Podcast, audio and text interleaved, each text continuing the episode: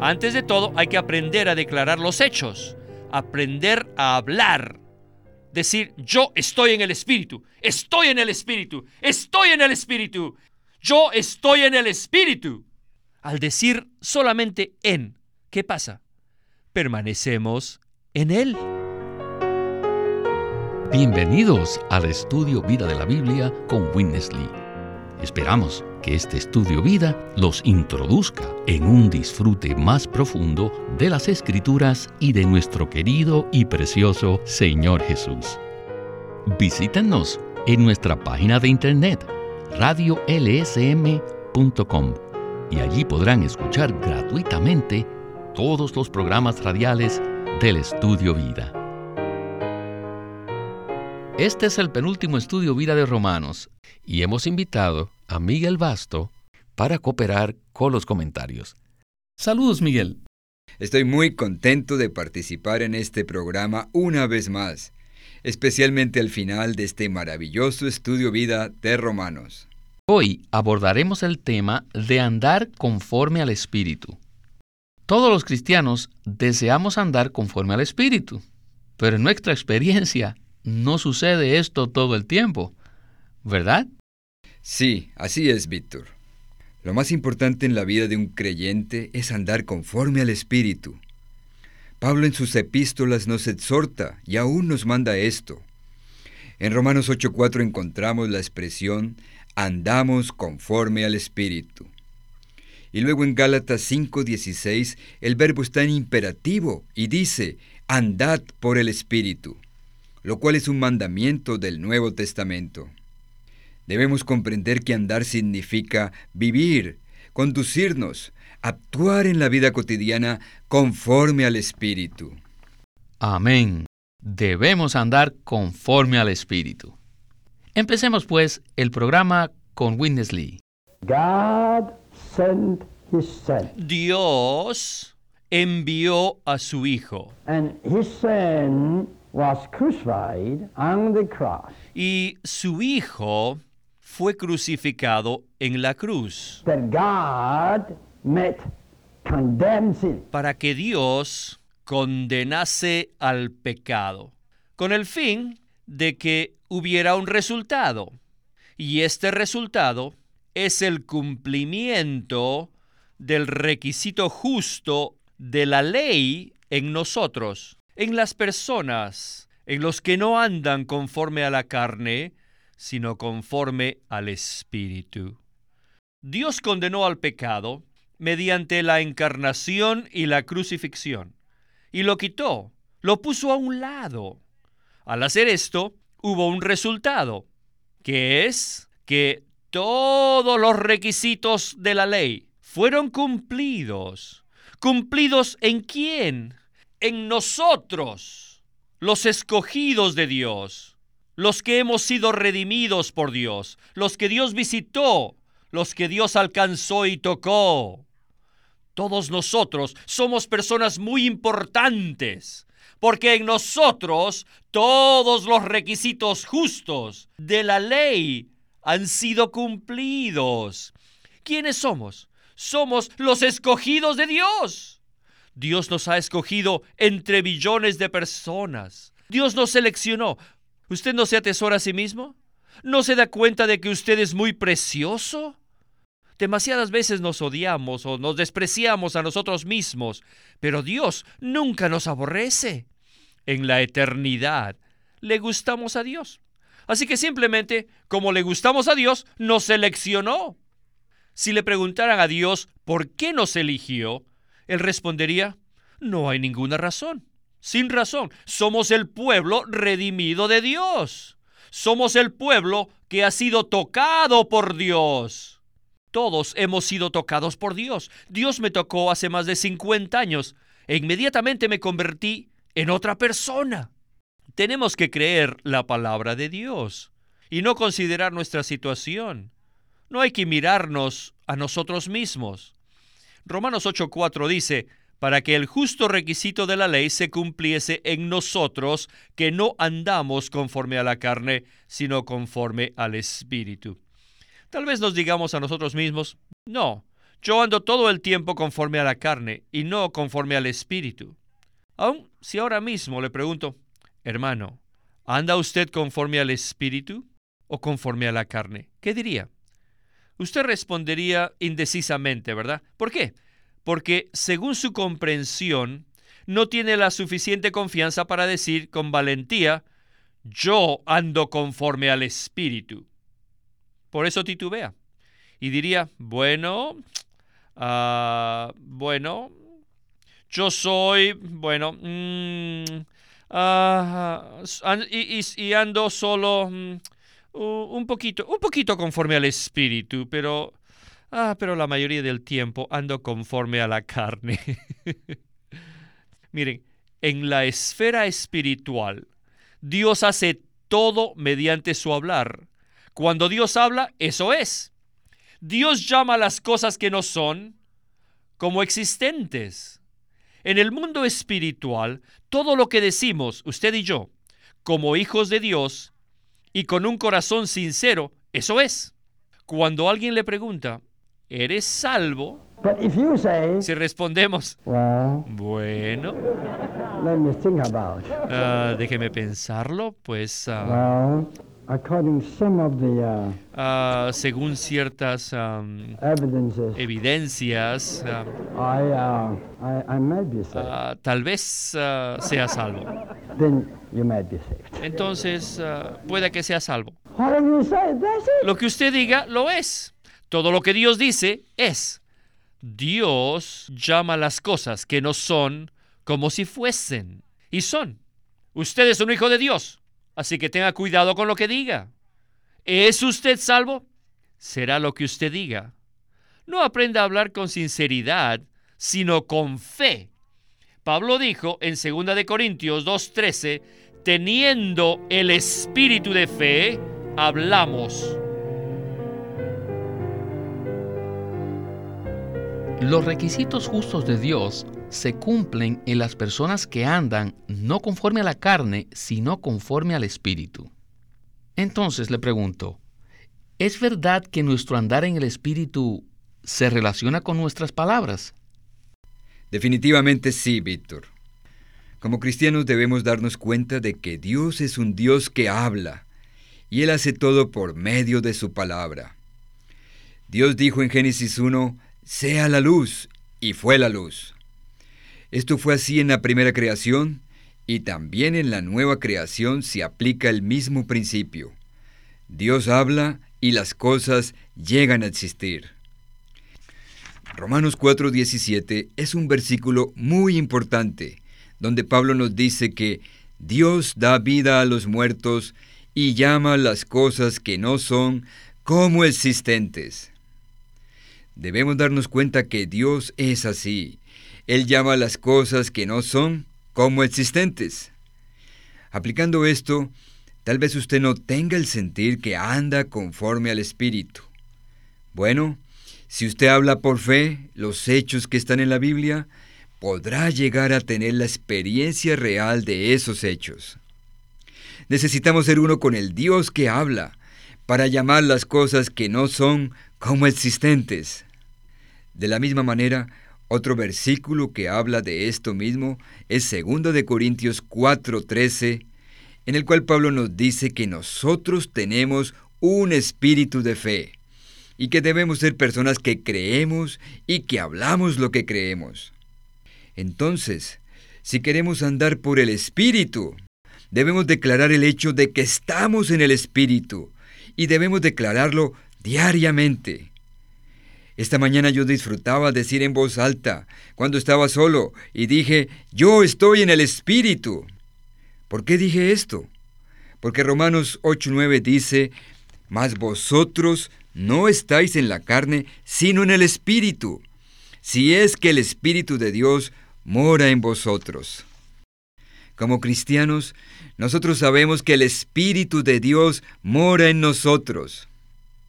Así que basados en este versículo, debido a que el Espíritu de Dios mora en nosotros, es un hecho que nosotros estamos en el Espíritu. Debemos aprender a declarar los hechos y decir, yo estoy en el Espíritu, y ando conforme al Espíritu. Si declaramos estos hechos por fe, estos llegarán a ser nuestra experiencia. Amén a esta declaración. Tal vez esta sea una de las claves más maravillosas en nuestra vida cristiana. Solo al declarar la realidad de los hechos, nos despojamos de toda duda que haya en nuestra mente.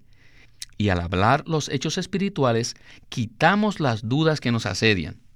Todo creyente lucha contra esto a un tiempo u otro, y aún algunos de nosotros por mucho tiempo. Pero al hablar de la realidad es suficiente para quitar las dudas. Bueno, regresemos a nuestro estudio vida de hoy. Hemos sido educados de una manera equivocada.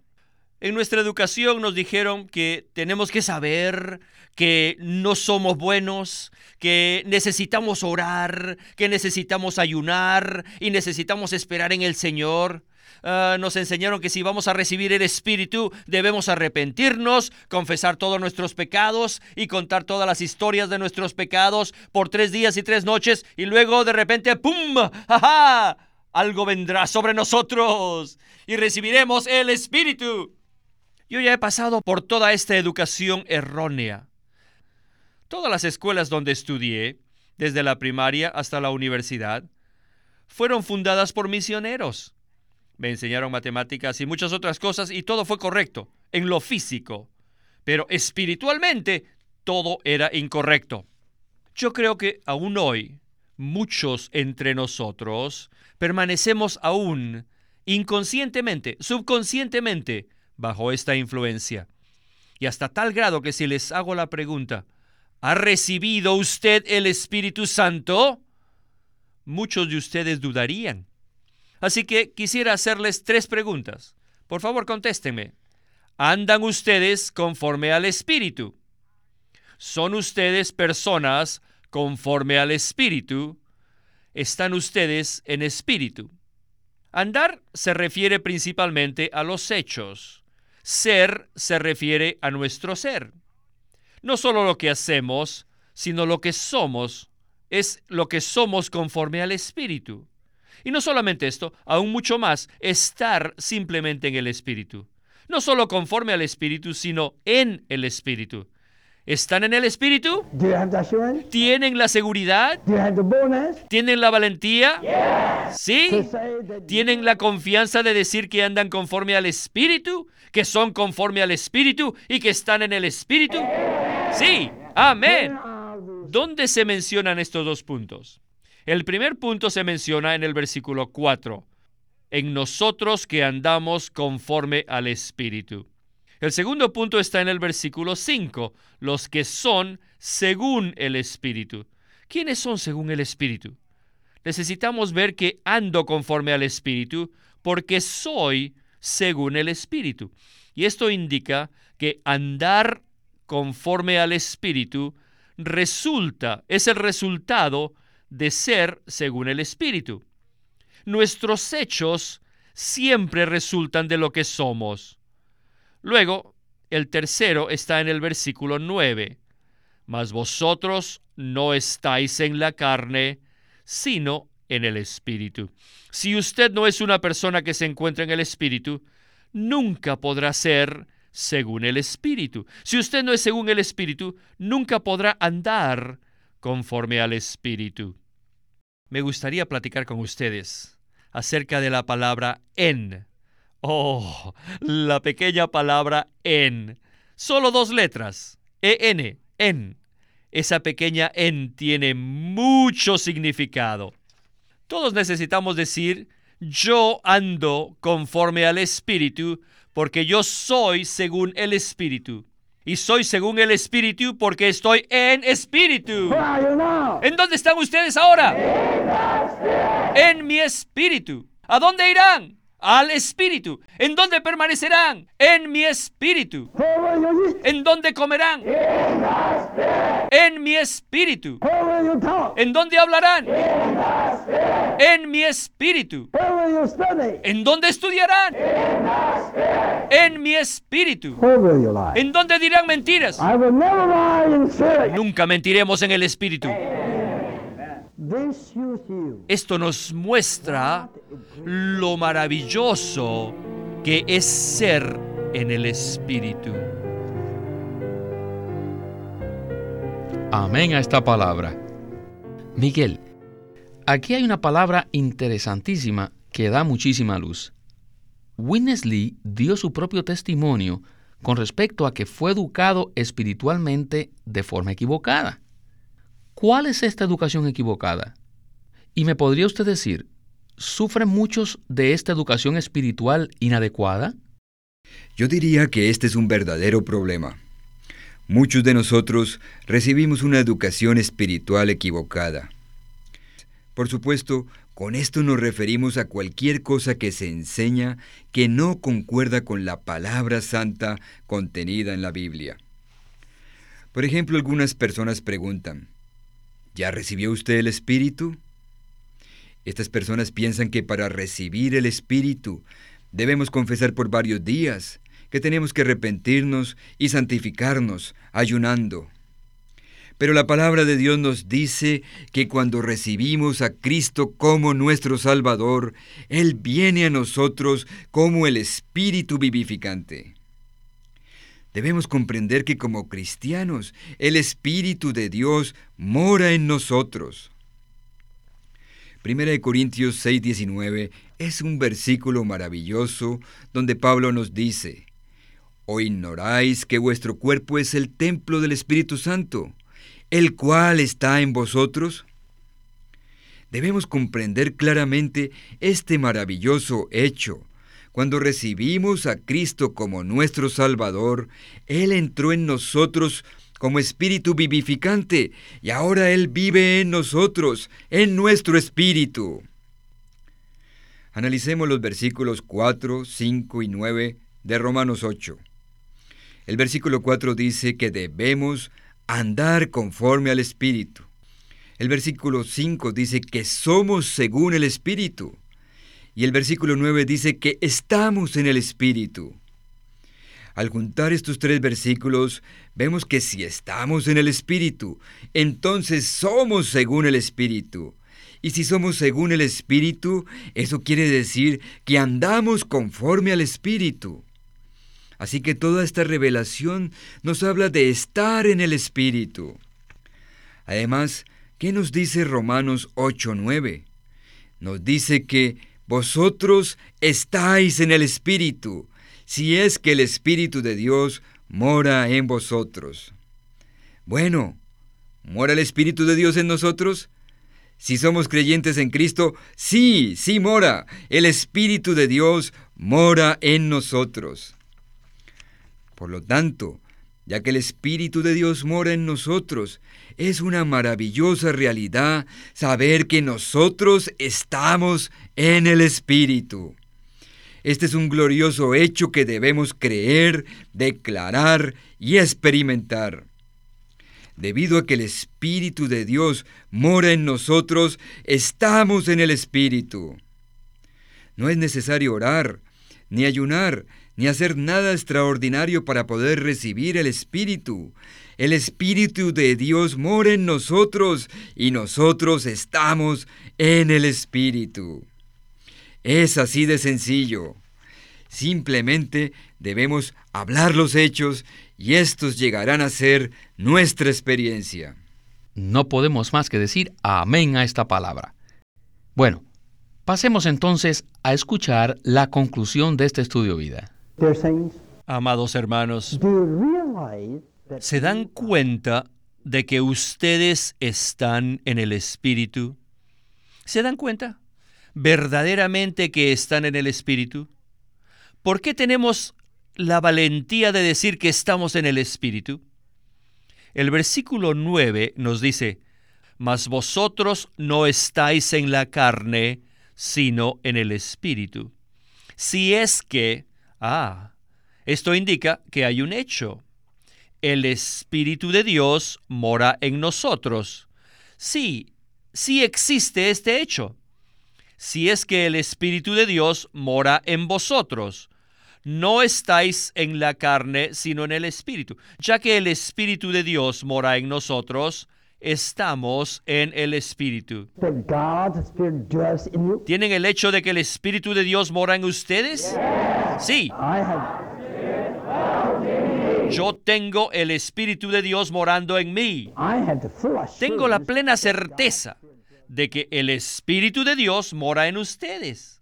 Cada uno de ustedes tiene este hecho. Oh, el Espíritu de Dios mora en mí. No va a morar, ni tampoco ha morado, sino que mora ahora mismo, ahora mismo mora en mí. Este es un hecho, es actual. El Espíritu de Dios mora en mí. Bueno, tal vez alguien pueda decir, ya que el Espíritu de Dios mora en mí, entonces, ¿por qué le respondí de esa manera tan horrible a mi esposo? Aún considerando eso, debe decir, aunque lo haya dicho, a pesar que lo dije, el Espíritu de Dios sigue morando en mí. Y su morar es continuo, sin parar ni descansar. Ya que el Espíritu de Dios mora en nosotros, estamos nosotros en el Espíritu. Si alguno no tiene el Espíritu de Cristo, no es de Él necesitamos ver que la preposición de, no es de él, de, se refiere a la posición, mientras que en se refiere a la condición. Si yo no tengo el Espíritu de Dios, no soy de Cristo. Este es un asunto de posición. No podemos decir algunas veces soy de Cristo y otras veces no. No, no, no, no. La posición nunca cambia. Amados hermanos y hermanas jóvenes, ¿son ustedes de Cristo? Sí. ¿Tienen algún problema con eso? No. ¿Están ustedes en el Espíritu? Sí. ¿Tienen algún problema con eso? Algunas veces. Es correcto. La posición es fija, de una vez por todas. Aleluya. Todos somos de Cristo. ¿Están en el Espíritu? Este es un asunto condicional. Y ya que es condicional, ¿qué debemos hacer? ¿Cómo podemos estabilizar nuestra condición? Antes de todo, hay que aprender a declarar los hechos, aprender a hablar. Decir, yo estoy en el Espíritu, estoy en el Espíritu, estoy en el Espíritu, yo estoy en el Espíritu. Algunas veces basta decir, en el Espíritu, en Espíritu. Otras veces solo es suficiente decir en, en, en espíritu. Al decir solamente en, ¿qué pasa? Permanecemos en Él. Hemos mencionado nuestra posición en Cristo. Y en esta última parte, Winnesley mencionó nuestra condición de estar en Cristo. Los versículos son suficientes para aclararlo objetiva y doctrinalmente sabemos que estamos en Cristo y en el Espíritu. Pero, ¿cómo logramos que nuestra condición iguale a nuestra posición? Bueno, Víctor, sabemos por medio de Romanos 8:9 que tenemos el Espíritu de Cristo. El Espíritu de Cristo mora en nosotros, lo cual significa que pertenecemos a Cristo. Ahora, ¿Cómo podemos estabilizar nuestra condición de permanecer en el Espíritu? Lo primero que debemos hacer es hablar los hechos y declarar, yo estoy en el Espíritu. ¿Por qué? Porque el Espíritu de Dios mora en mí. Por otra parte, en nuestra vida cotidiana es seguro que fallaremos, pero cuando fallemos, cuando cometamos algunas faltas, entonces debemos confesar y arrepentirnos ante el Señor para recibir su perdón. Y de esta manera podemos regresar a nuestra posición. De esta manera volvemos al Espíritu. Cuando decimos Señor Jesús, estamos en el Espíritu Santo. Así que día a día y aún momento a momento, podemos clamar al Señor diciéndole, Señor Jesús, te amo. Agradecemos mucho su participación en este estudio vida y esperamos que en los próximos nos acompañe usted también. Ha sido un verdadero gozo y disfrute poder compartir con ustedes en este maravilloso programa. Muchas gracias por su invitación.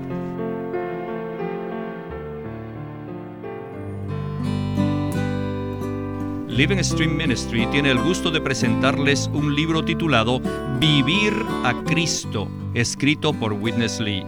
En este corto libro de tres capítulos, el hermano Lee abre este tema tan importante presentando los dos pecados del hombre ante Dios. Y dice así, solo hay dos pecados por los cuales el hombre es culpable ante Dios. Si usted no ha creído en Cristo, usted irá al lago de fuego y perecerá allí, no por causa de algún otro pecado que haya cometido, sino por no creer en el Señor Jesús. Pero después de haber creído en el Señor, existe otro pecado por el cual somos culpables ante Dios, el pecado de no vivir a Cristo. En este pequeño libro, Vivir a Cristo, el hermano nos presenta paso a paso cómo nosotros los creyentes podemos vivir a Cristo. Así que les recomendamos este libro, Vivir a Cristo, por Witness Lee. Witness Lee nació en 1905 y fue criado en una familia cristiana. A la edad de 19 años fue completamente capturado para Cristo, a quien se entregó incondicionalmente para predicar el Evangelio el resto de su vida. En 1962, el hermano Lee recibió la carga de ir al occidente y fue y se estableció en California. Durante sus 35 años de servicio en los Estados Unidos, ministró en reuniones semanales, conferencias, entrenamientos, dio miles de mensajes y publicó más de 400 libros. Su última conferencia, antes de fallecer, fue en febrero de 1997 a la edad de 91 años. El estudio Vida de la Biblia es una producción de Living Stream Ministry que presenta el ministerio de Watchman Nee y Winnesley. Queremos animarlos a que visiten nuestra página de internet libroslsm.com. Allí encontrarán los libros impresos del ministerio de Watchman Nee y Winnesley, la Santa Biblia versión recobro con sus notas explicativas y también encontrarán folletos, himnos varias publicaciones periódicas y libros en formato electrónico. Por favor, visite nuestra página de internet libroslsm.com. Una vez más, libroslsm.com. O llámenos a nuestro teléfono gratuito 1-800-810-1149. 1-800-810-1149. Además, si desean, pueden comunicarse con nosotros enviándonos un correo electrónico a estudiovida.lsm.org. Una vez más, estudiovida.lsm.org.